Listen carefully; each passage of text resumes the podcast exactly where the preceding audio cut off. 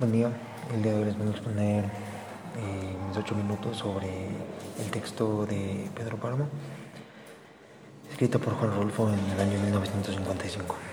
Pues, en primer lugar, esta es una obra que se destaca porque el autor vive la Revolución Cristera, que este fue un movimiento político que ocurrió en México. Eh, y a lo largo vamos descubriendo que todo este desenvolvimiento se va trasladando a lo largo de la historia.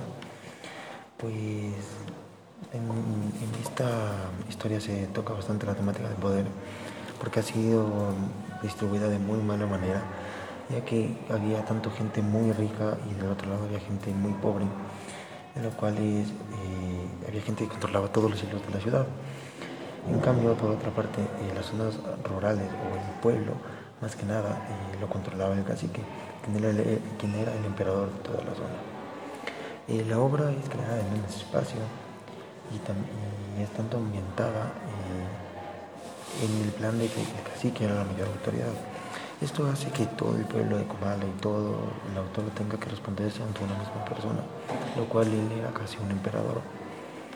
Por otro lado, eh, tenemos que la anelepsis como recurso literario se toca bastante en, la, tema, porque lo primero a destacar es que Rolfo cuenta la historia de un narrador observador, un narrador testigo. Y esto lo hace a través que la gente va odiando a Pedro Páramo y va pensando que el personaje principal se crea como un enfrentamiento con toda la voz narrativa.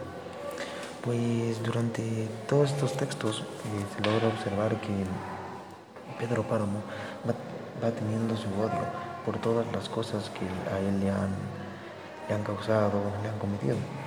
Ya que Pedro Páramo eh, siempre se trata de distinguir y resaltar ante, ante todos ellos.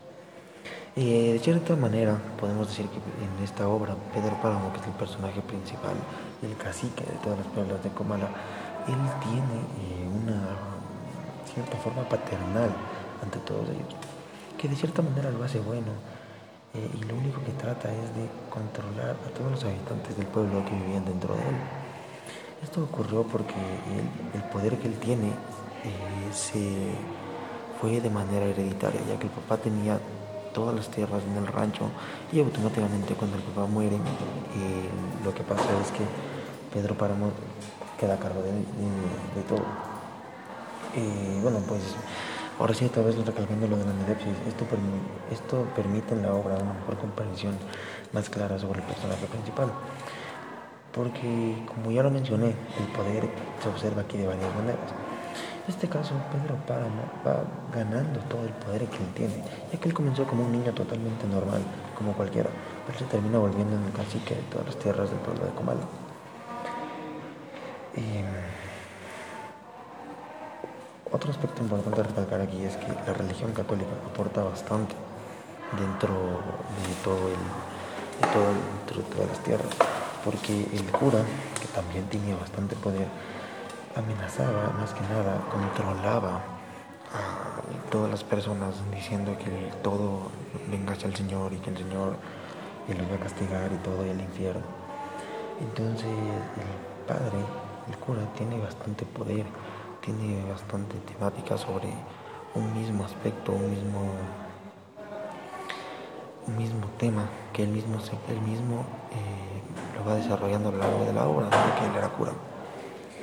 Y, mm, en el libro cada vez podemos observar que Pedro se vuelve también mucho más egoísta, como él comenzó siendo, porque él se termina adueñando de todo el pueblo y al final él termina muriéndose con él. Ya que más que nada podemos ver en la parte en la que escogí mis fragmentos que mm, Pedro decide matar a Susana. Después, o sea, él no, él decide matar al pueblo, pero él decide matar a su pueblo después de que la muerte de Susana haya ocurrido.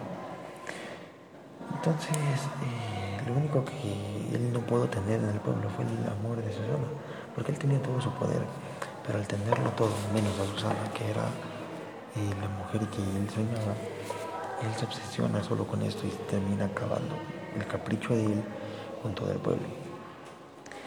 Y mm, bueno, también podemos observar que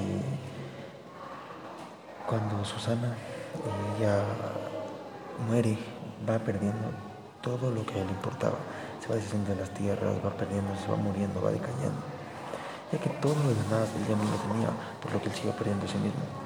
Por otro lado, también podemos ver que eh, el control que ocurría dentro